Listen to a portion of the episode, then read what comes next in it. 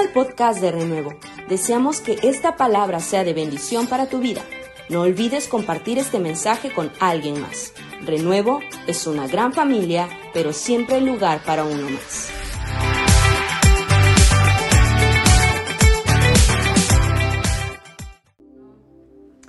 Bendiciones, renuevo en casa, bendecido domingo, así es.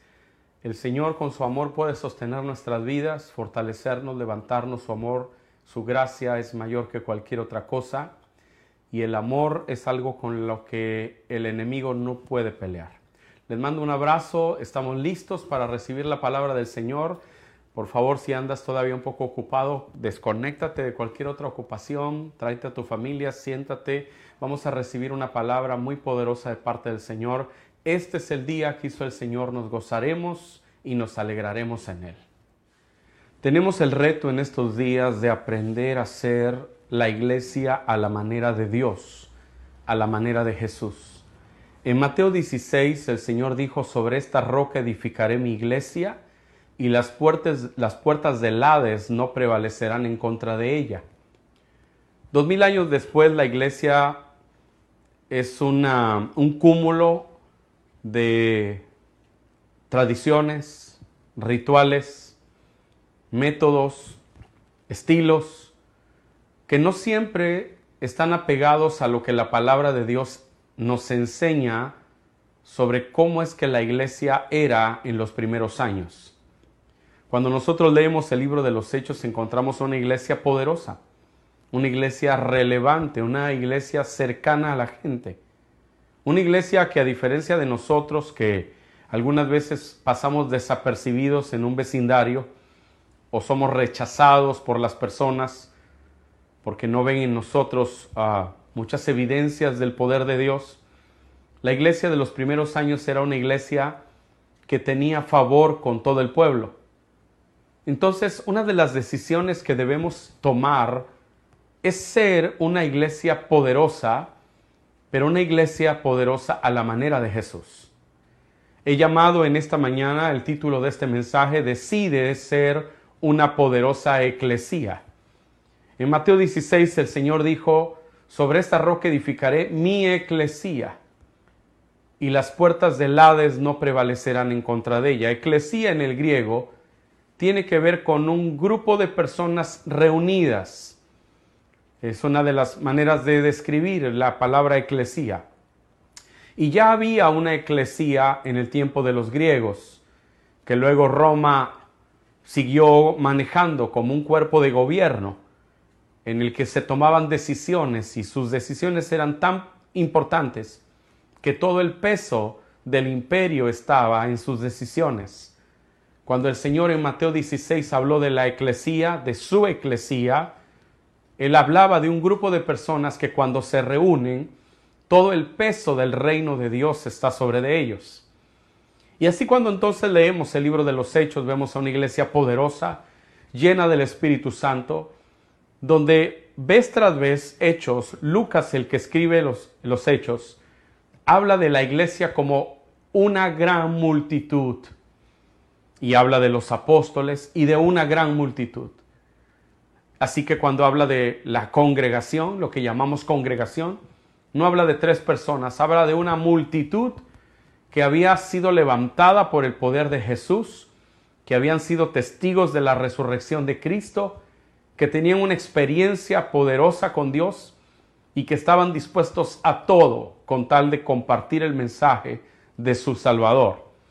En este contexto, la palabra de Dios nos muestra en Hechos capítulo 6 que hubo una, una fricción en los primeros días de la iglesia porque se desatendía a las viudas griegas. La iglesia tenía una participación social en las necesidades de la comunidad, específicamente en el tema de las viudas, que eran personas vulnerables, social y económicamente vulnerables y la iglesia tenía una, un impacto en esa necesidad social. A veces nosotros nos hemos convertido en una burbuja donde vivimos, caminamos los domingos y regresamos a las casas. Pero la iglesia de los primeros años era una necesidad para la sociedad. La sociedad sabía que la iglesia resolvía problemas, resolvía necesidades. Por eso es que la Biblia nos deja ver que había favor con todo el pueblo, porque la gente se daba cuenta que la iglesia estaba presente. Dos mil años después nos hemos metido en los templos. Y no estoy diciendo que los templos sean algo malo. Sin embargo, al paso del tiempo dejamos de hacer cualquier otra actividad y nos concentramos exclusivamente en las actividades dentro de las cuatro paredes. Así que tú puedes tener cerca de tu casa una iglesia cristiana, un edificio, y tú solo ves que entran personas allí y salen domingo a domingo, pero no tienen un gran impacto en la sociedad. En el inicio, cuando la Biblia habla en los hechos de la iglesia, de la eclesía, no habla de gente que toda su dinámica dependía de un edificio o que ellos estaban limitados a la reunión del domingo. Dos mil años después sí, casi todo lo que hacemos tiene que ver con un domingo y casi todo lo que hacemos tiene que ver con un edificio. Pero los primeros 300 años de la iglesia, la iglesia no tuvo edificios, no necesitó templos, no necesitó grandes catedrales, no se dedicaban a construir edificios. Cuando Constantino oficializó el cristianismo como la religión principal en el imperio romano, esas grandes catedrales empezaron a construirse y a utilizarse. Y la iglesia perdió esta influencia que tenía antes, porque ellos 24/7 eran la iglesia. Nosotros podemos ir a una, a una empresa lunes, martes, miércoles, jueves, viernes, sábado y domingo y nadie sabe que somos cristianos. El domingo nos uniformamos de cristianos y vamos a la congregación, allí cantamos, lloramos, oímos la palabra y el lunes volvemos a nuestra vida cotidiana en la que nadie sabe nada de nuestra fe. En el libro de los Hechos no vemos una iglesia así. Vemos una iglesia dinámica, activa, que operaba diariamente en la vida de la comunidad, en la vida de la sociedad. No había sino el templo de Jerusalén que no tenía la función que ahora tienen los templos cristianos. Era el templo judío y allí en las inmediaciones de ese templo los cristianos se congregaban para poder hablar la palabra, pero no era que llegaban a un edificio, se sentaban en las bancas, se subía el grupo de alabanza, cantaba tres coritos rápidos y dos lentos y luego venía la predicación. No, era muy diferente porque el templo era el templo de los judíos y tenía otro propósito. No siempre entendemos esto. Por ejemplo, cuando en Hechos 3 habla que el cojo sanó en la puerta la hermosa, nosotros creemos que el templo se llamaba la hermosa y que ahí se reunían los cristianos en la calle Independencia y Juárez. Pero la verdad es que era el templo de Jerusalén y la puerta era tan bella que se llamaba la puerta hermosa. Entonces, ¿la iglesia dónde se reunía? La iglesia se reunía en las casas. La iglesia se reunía en cualquier lugar donde pudieran reunirse. La Biblia nos habla de iglesias en casas la Biblia nos habla de funcionarios de gobierno que eran salvos. En Hechos 6, en Hechos 7 nos habla de que aún los sacerdotes obedecían a la fe. Esta era una iglesia presente, vigente, impactante. Y en los primeros días de la iglesia, cuando ya el Señor ha ascendido a los cielos y ha descendido el poder del Espíritu Santo en Hechos capítulo 2, la iglesia empieza a caminar con impacto, con poder. El libro, el libro de los Hechos nos dice que en el día del Pentecostés se convirtieron tres mil personas. Y luego, en Hechos 3, cuando sana el cojo, se convierten cinco mil hombres. No dice personas, dice hombres. Si cada uno de ellos tenía por lo menos cinco de familia, estamos hablando que por lo menos 25 mil personas vinieron al conocimiento de Dios ese día. Más los tres mil de Hechos capítulo 2 por eso la Biblia dice que eran una multitud. Cuando habla de la iglesia, no dice los tres hermanos que eran fieles, habla de la multitud que había creído. Por lo menos había una iglesia de casi 30 mil personas en Jerusalén. Ahora ellos están haciendo una labor social, están atendiendo a las viudas. No hay necesitados entre ellos. La Biblia dice que vendían sus propiedades y repartían para cubrir las necesidades de las personas. Tenían una relación vertical y una relación horizontal que estaba afectando la ciudad y cambiándola. No dependían de un edificio, ellos estaban regados en toda la ciudad. La eclesía estaba en las casas y estaba en las zonas de trabajo y estaba en los comercios, estaba en todos lados. Así que vino el sumo sacerdote y dijo, ustedes han llenado Jerusalén de esta doctrina, del conocimiento de Cristo. Es mi oración que Dios levante una eclesía poderosa en nuestras ciudades, en Veracruz, y que cada creyente en esta temporada en la que no tenemos la libertad de reunirnos en un gran templo o en un gran auditorio, volvamos al origen y nos convirtamos, decidamos convertirnos en la eclesía que Veracruz necesita, en la eclesía que está en las calles, en las casas, en las oficinas, en las escuelas, en cualquier lugar donde se pueda levantar el nombre del Señor. El principio que lo regía es que el Señor dijo, yo edificaré mi eclesía. Y dijo, y las puertas del Hades no prevalecerán en contra de ella. Y más adelante, dos, tres capítulos después dijo, y donde están dos o tres reunidos en mi nombre, allí estoy yo en medio de ellos. Así que Dios está buscando gente que esté dispuesta a manifestar el poder de Dios, que se reúnan, se, se puedan concertar, se puedan poner de acuerdo, dos o tres reunidos en su nombre, y que sean usados para que el poder de Jesucristo se manifieste y vidas sean tocadas, enfermos sean sanados, demonios salgan huyendo, porque la iglesia de Cristo está reunida en toda la ciudad. Gloria a Dios por eso. En la medida que la iglesia empezó a crecer, ahora están atendiendo necesidades de las viudas y surge una problemática porque ahora no podían desatender a las viudas griegas y ellos decidieron levantar un grupo de servidores. La instrucción fue busquen entre ustedes personas que tenían tres características de buen testimonio, llenas del Espíritu Santo y llenas de sabiduría. Eh, busquen entre ustedes siete varones, dijeron ellos, de buen testimonio, llenos del Espíritu Santo y llenos de sabiduría, para que sirvan en este trabajo de las mesas. Eran servidores, la palabra en el griego es diácono. Nosotros les hemos dado a los diáconos una posición eh, jerárquica en el ámbito de, la jerarquía religiosa, pero, pero en el tiempo de los hechos no era así eran servidores. Personas para servir unas mesas necesitaban tres ingredientes. Buen testimonio, llenos del poder del Espíritu Santo y, con, un, con una sabiduría evidente.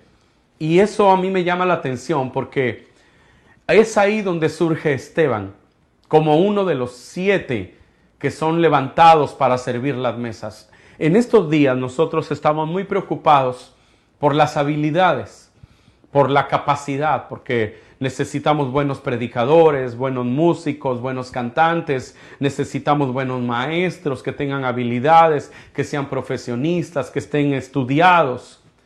Pero en una gran multitud de 28 mil personas ellos dijeron, busquen siete, que número uno tengan carácter, tengan buen testimonio.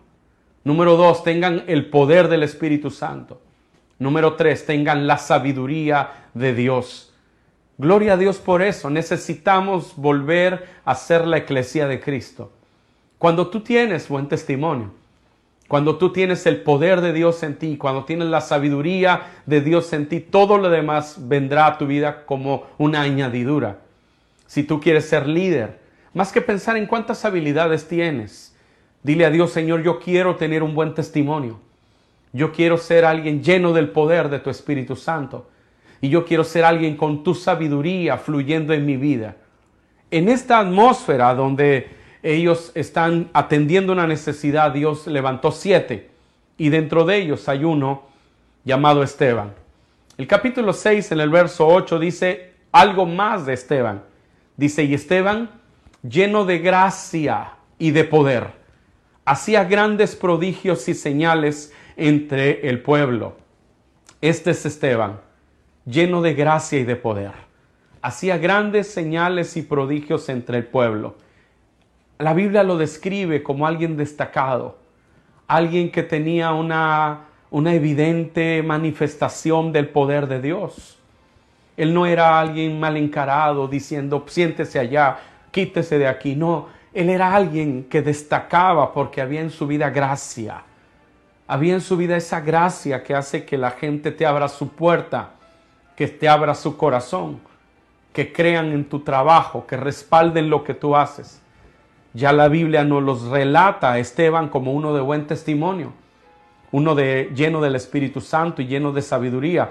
Pero Lucas le añade en el verso 8 del capítulo 6, lleno de gracia y de poder y dice que hacía grandes prodigios y señales entre el pueblo. Vea, este era una persona que limpiaba con el trapo las mesas, que ayudaba a que ninguna viuda griega se quedara sin comer.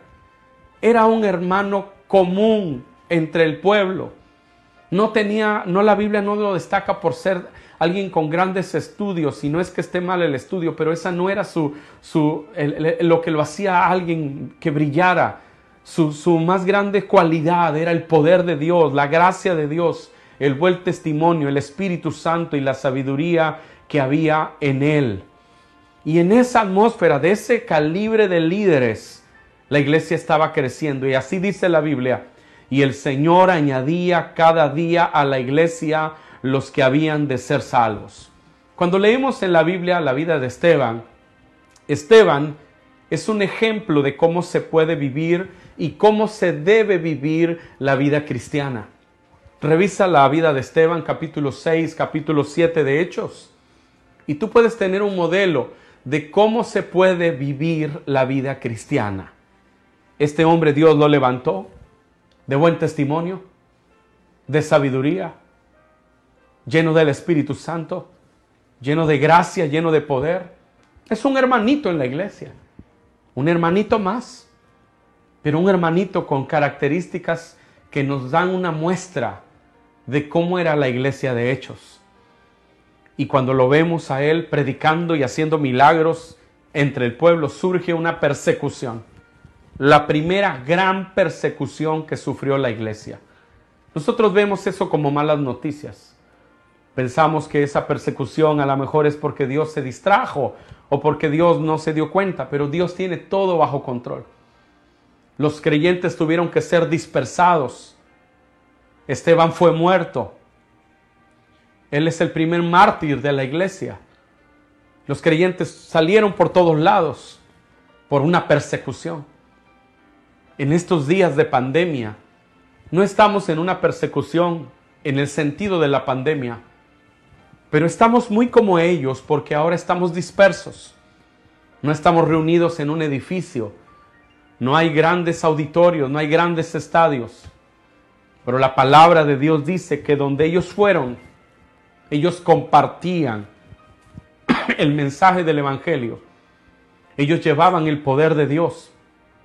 Porque ellos aprendieron a ser la eclesía de Cristo.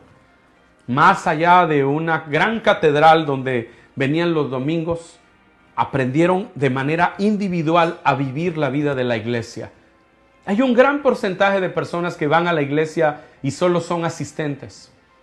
No participan, no sirven, llevan muchos años yendo, sentándose, no se involucran en nada. Sus vidas no tienen esa evidencia del poder transformador de Dios. Pero Dios nos está llevando al principio, nos está regresando al inicio.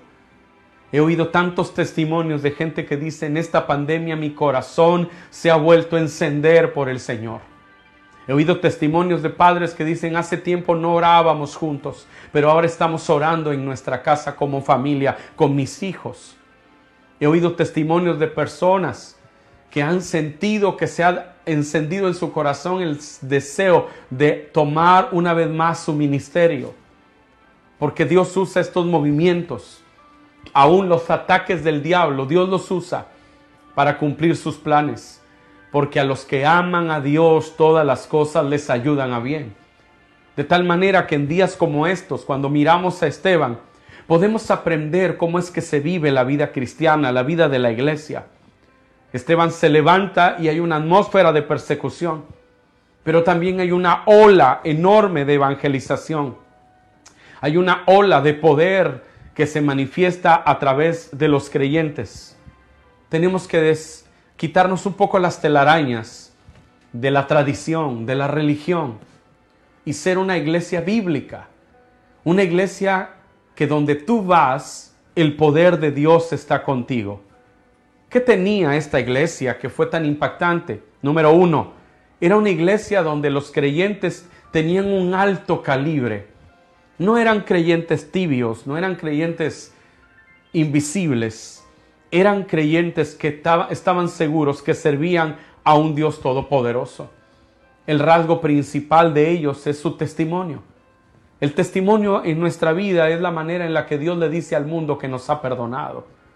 El cambio en nuestra vida es la evidencia que el cielo le da a todos de que nuestro arrepentimiento ha llegado al cielo. Mientras la gente no nos ve cambiar, la gente piensa que vivimos solo una religión.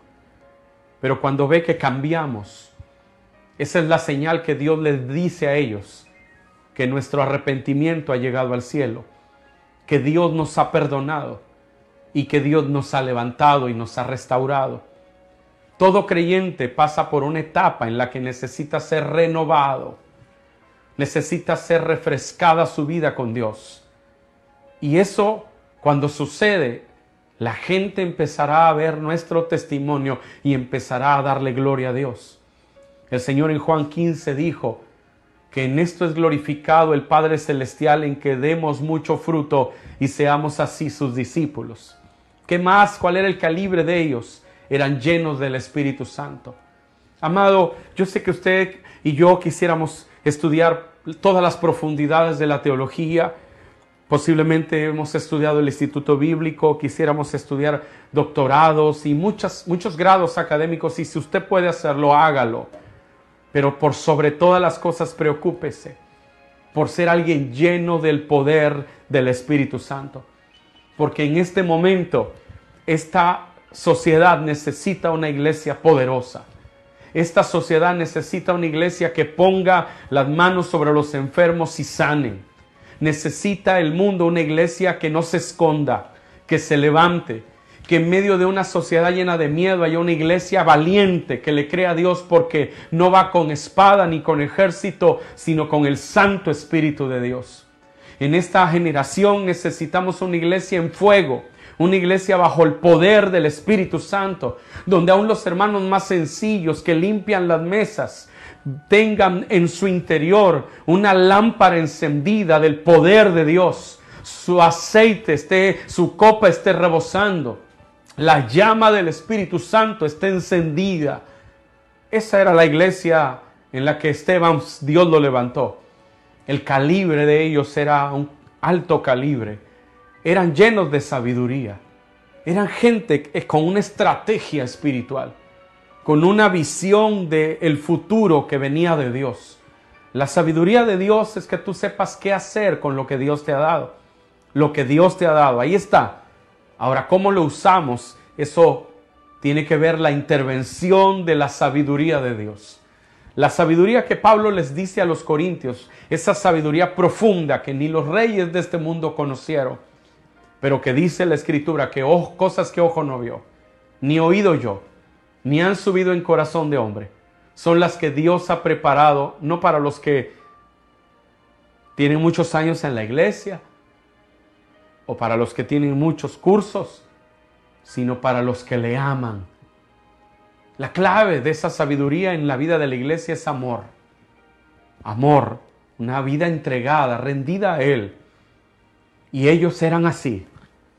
Esteban, cuando se defiende en el capítulo 7 de la, del ataque que tienen hacia él, el capítulo 7, versos 54 al 60 habla un poco de eso. Dice que mientras él se defendía, ellos se enfurecían en sus corazones, crujían los dientes contra él, pero Esteban, lleno del Espíritu Santo, puesto los ojos en el cielo, vio la gloria de Dios y a Jesús que estaba a la diestra de Dios y dijo, He aquí veo los cielos abiertos y al Hijo del Hombre que está a la diestra de Dios. Entonces ellos dando grandes voces se taparon los oídos y arremetieron a una contra él y echándole fuera de la ciudad le apedrearon. Y los testigos pusieron sus ropas a los pies de un joven que se llamaba Saulo y apedreaban a Esteban mientras él invocaba y decía, Señor Jesús, recibe mi espíritu. Y puesto de rodillas, clamó a gran voz, Señor, no les tomes en cuenta este pecado, y habiendo dicho esto, durmió. Ese es el calibre de Esteban. Este Esteban, en esta dimensión en la que él vivía, un hombre dispuesto a, revelar los planes de Dios, a manifestarlos con su vida, hay tres o cuatro cosas en la vida de Esteban que son muy destacables. Una de ellas era un conocedor de la verdad de Dios. Cuando él se defiende en el capítulo 7 y él da su discurso, él hace un resumen de la historia de Israel. Descubres en Esteban que era un hombre conocedor de la palabra.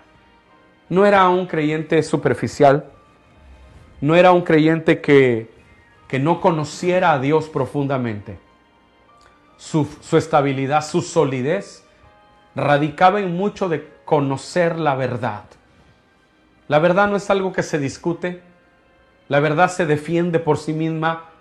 Lo importante es que tú la conozcas y cuando tú la conoces, la verdad te liberta. Esteban es un conocedor de la verdad. Cuando él está defendiéndose, él da argumentos sólidos, teológicos, históricos sobre su fe en Cristo. Hace un análisis desde Moisés, desde los profetas, desde el tiempo de Egipto. Hace un análisis tremendo de su fe. Argumenta con argumentos sólidos, profundos en la palabra, por qué cree lo que cree. Y exalta a la persona de Cristo. Este no es un cristiano que va a la iglesia cuando quiere. Este es un creyente que conoce la palabra, que se planta con seguridad en cualquier foro y habla del poder de Dios con argumentos sólidos. Necesitamos esa eclesía hoy, compuesta de creyentes sólidos en la palabra, que conocen a Dios, que conocen su palabra, que pueden decir así dice la palabra del Señor y lo saben, que no son titubeantes, que las olas de la doctrina de este mundo no los mueven, que saben que su redentor vive y aún se levantará de sobre del polvo, que saben que su Cristo está vivo, está resucitado que regresará con poder, como dijo que iba a venir la primera vez, la Biblia que lo dice que Él regresará de nuevo, que saben que Él hace milagros, que Él hace señales, que Él sana a los enfermos, que Él resucita a los muertos, que Él rompe los yugos y las cadenas. Ese era Esteban. Esteban es un hombre cuya característica, además de conocer la verdad, es la de un hombre fiel en predicar el Evangelio con denuedo es un predicador de la palabra, pero recuerda, lo llamaron para atender las mesas. Pero ese hermanito que atiende las mesas, que estaba entre la gente, es un fiel predicador del Evangelio, con denuedo. La Biblia dice que lleno de gracia y de poder hacía grandes prodigios y señales entre el pueblo. Ese era el hermano de las mesas. El hermano de las mesas, lleno de gracia y de poder, hacía prodigios y milagros en el nombre de Jesús. Un predicador del Evangelio. ¿Dónde? ¿En dónde se movía? Este no es un hombre que salía en internet, que tenía su perfil en Facebook, que tenía una página web donde anunciaban sus cruzadas. Este era un hermano de la iglesia. Así eran los hermanos de la iglesia. Antes de que nos hiciéramos famosos los predicadores, la iglesia no necesitaba de todo eso porque tenía poder de Dios tenía fuego de Dios. Amado, yo le quiero animar a ser la iglesia de Cristo. Este Esteban era un predicador poderoso que Dios lo usaba. Mi oración es que cada hogar de renuevo sea un lugar donde Dios levante grandes predicadores, grandes ministerios que tengan el respaldo de Dios. Y yo le pido a Dios que descienda sobre ti su poder y que tú seas usado para operar señales y milagros y los enfermos sean libres y los demonios huyan y los muertos resuciten cuando tú ores. Que el Espíritu Santo te despierte. ¿Qué más tenía Esteban? Estaba dispuesto a ser usado por Dios para sus planes, en la forma que fuera. Aunque vivían en una persecución, Esteban ilustra a la iglesia, a la verdadera iglesia una iglesia que sirve. Una iglesia que no se siente menos porque sirve mesas. Una iglesia común en el tema de sus habilidades humanas, pero gloriosa con el respaldo de Dios. Una iglesia que es capaz de conocer la verdad profundamente, no, no superficial, perdón por lo que voy a decir, no dependiente de, la, de este mundo artístico que los evangélicos tenemos. Hoy nuestros grandes predicadores son cantantes, son bandas de música. Nos hacen falta gente que conozca la palabra. Nuestros teólogos, la mayoría de ellos hoy, son cantantes. Y mis respetos para los cantantes, que muchos de ellos son amigos míos, pero, pero necesitamos gente que conozca la palabra. Y que no solo nos predique con una canción y haga teología de una canción, sino que conozca la palabra, porque cuando el Señor se enfrentó contra el diablo, no le cantó alabaré, alabaré, ni renuévame de, de Marcos Witt. En el desierto, cuando Jesús se enfrentó contra el diablo, le dijo, así dice la palabra. Habló de la palabra, escrito está. Necesitamos una iglesia así como Esteban, lleno de gracia, lleno de poder, usado para sus planes. ¿Qué más tenía esta iglesia? Era una iglesia que veía la gloria de Cristo a la diestra del Padre. Mira, tú te enojas a veces porque te atacan, porque te persiguen, porque tienes problemas, porque tienes luchas. Hasta ahora no te han apedreado, eso espero. Pero cuando alguien lo apedreaban, eran grandes rocas sobre su cuerpo que lo, lo hacían, lo molían. Pero mientras Esteban está siendo atacado, hay varias cosas que ocurren. Él ve los cielos abiertos, ve el trono del Padre, ve la gloria de Dios y ve a Jesucristo a su diestra. No te preocupes si te atacan. No te preocupes si no te quieren. Que mientras te atacan, los cielos se abran para ti. Y veas a Dios en su trono, y veas a Cristo a su diestra, y veas la gloria de Dios. Cuando está en un juicio, Esteban, cuando lo, lo arrestan y lo tienen en un juicio, dice que todos los ojos estaban fijos en él. Y de repente su rostro parecía el rostro de un ángel. ¡Qué tremendo! Para todos los que lo enjuiciaban, en ese momento hubo una transfiguración en la vida de Esteban. Al estilo Moisés cuando bajó del monte y su rostro resplandecía. Cuando Jesús resucitó y el ángel que vino a dar la noticia dice que su rostro era como un relámpago. Esteban en el juicio, su rostro resplandecía como el de un ángel. Así lo describió Lucas ese hermano que limpiaba las mesas, ese hermano, pero que era un hombre de poder. Mientras te apedreen, mientras te atacan, mientras el diablo te persigue, Dios te ha diseñado para que los cielos se abran sobre ti, para que tú veas la gloria de Dios, para que veas el poder de Cristo en el trono del Padre sentado a su diestra. Y Dios te revela que Él sigue a cargo, que Él está en control, que Él no ha perdido autoridad, que su reino es reino eterno, que mayor es el que está contigo que el que está en el mundo. No, no, no es un creyente amargado, no es un creyente herido, es un creyente que resplandece la gloria de Dios. Aunque las piedras caen sobre él, su mirada está en los cielos. Quizás él podría ilustrar lo que Pablo dijo, puestos los ojos en Jesús, el autor y consumador de nuestra fe. Esta es la iglesia de Hechos. Esteban es una muestra del calibre de esa iglesia, al grado de que cuando está siendo apedreado dice, no les tomes en cuenta ese pecado. Él está dispuesto a morir. Apocalipsis 12:11 dice de la guerra espiritual, y ellos le han vencido hablando del diablo, por medio de la sangre del cordero y de la palabra del testimonio de ellos, y porque menospreciaron sus vidas hasta la muerte. Quiero, quiero llamar su vida a la reflexión en esta hora. Quiero animarle a que usted y yo le digamos a Dios, Señor, revélame qué hay en tu corazón con respecto a la iglesia Cuando se habla de la iglesia, ¿qué ves tú? ¿Qué piensas tú? ¿Qué veía él cuando él dijo sobre esta roca edificaré mi eclesía? Estoy seguro que él no veía grandes catedrales. Estoy seguro que él no veía toda esta maquinaria comercial que ha envuelto a la iglesia. Estoy seguro que no estaba en sus planes una iglesia que dependiera del domingo para ser iglesia.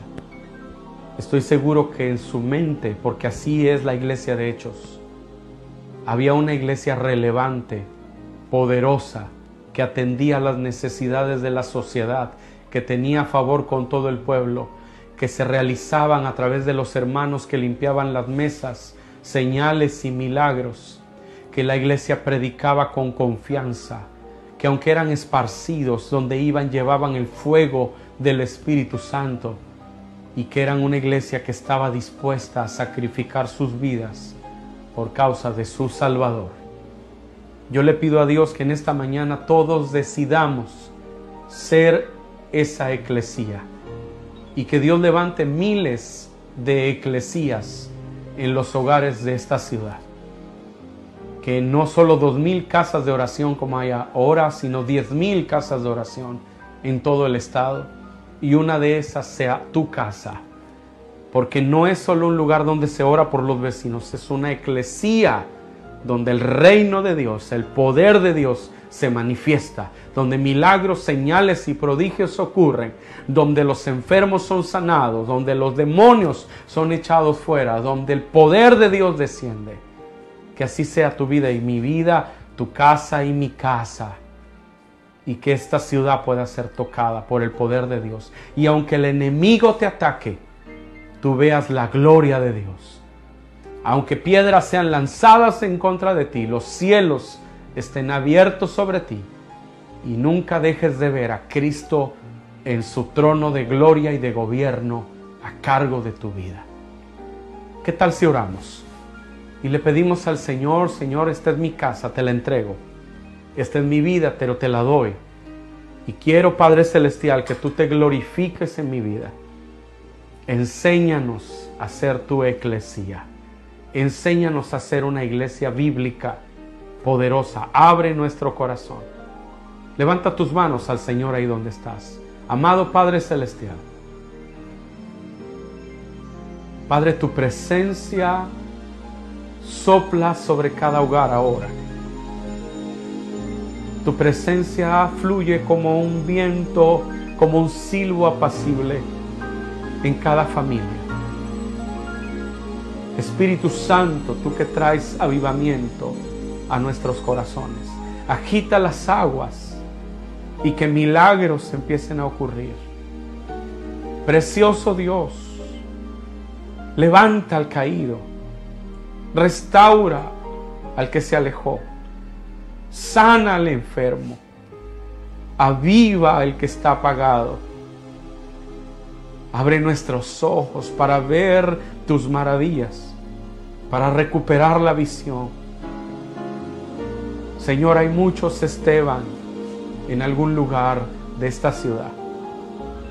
Hay muchas mujeres y hombres que como Esteban han estado allí haciendo cosas, pero son levantados ahora, son promovidos ahora para entrar a una nueva etapa en sus vidas no de forma clandestina, sino por tu mano poderosa sobre ellos. Hombres como Esteban, a quien los apóstoles pusieron sus manos para consagrarlos al servicio. Así, Señor, en la vida de tu iglesia hoy, en tus hijos, papá, en cada familia que está conectada ahora. Amado hermano, hay una unción preciosa fluyendo sobre tu casa. Dios levante de tus hijos siervos y siervas de Dios que se muevan en esta sociedad, desarrollando sus profesiones, sus dones, pero con el fuego del Espíritu Santo. Que tu casa sea una casa donde el poder de Dios descienda, los milagros ocurran. Padre Santo, consagramos nuestras casas para ti ven y mora en esta casa. Señor, tres cosas sucedan en nuestra vida. Danos un nuevo testimonio ante los perdidos, ante los que han visto nuestros errores. Trae un testimonio nuevo. Trae a nuestras vidas tu poder. Tu poder, más que cualquier cosa en esta tierra, el mundo vea en nuestras vidas tu poder. Número tres, trae sabiduría a nuestra vida para andar de manera que nuestra vida esté caracterizada por la victoria. Bendigo la vida de tus hijos que nos miran. Te pido que esta hora sea una hora de decisiones. Decidimos ser tu eclesía en cualquier lugar de la ciudad, en cualquier lugar del país, en cualquier lugar de este mundo. En el nombre de Jesús. Muchas gracias, Padre. Amén.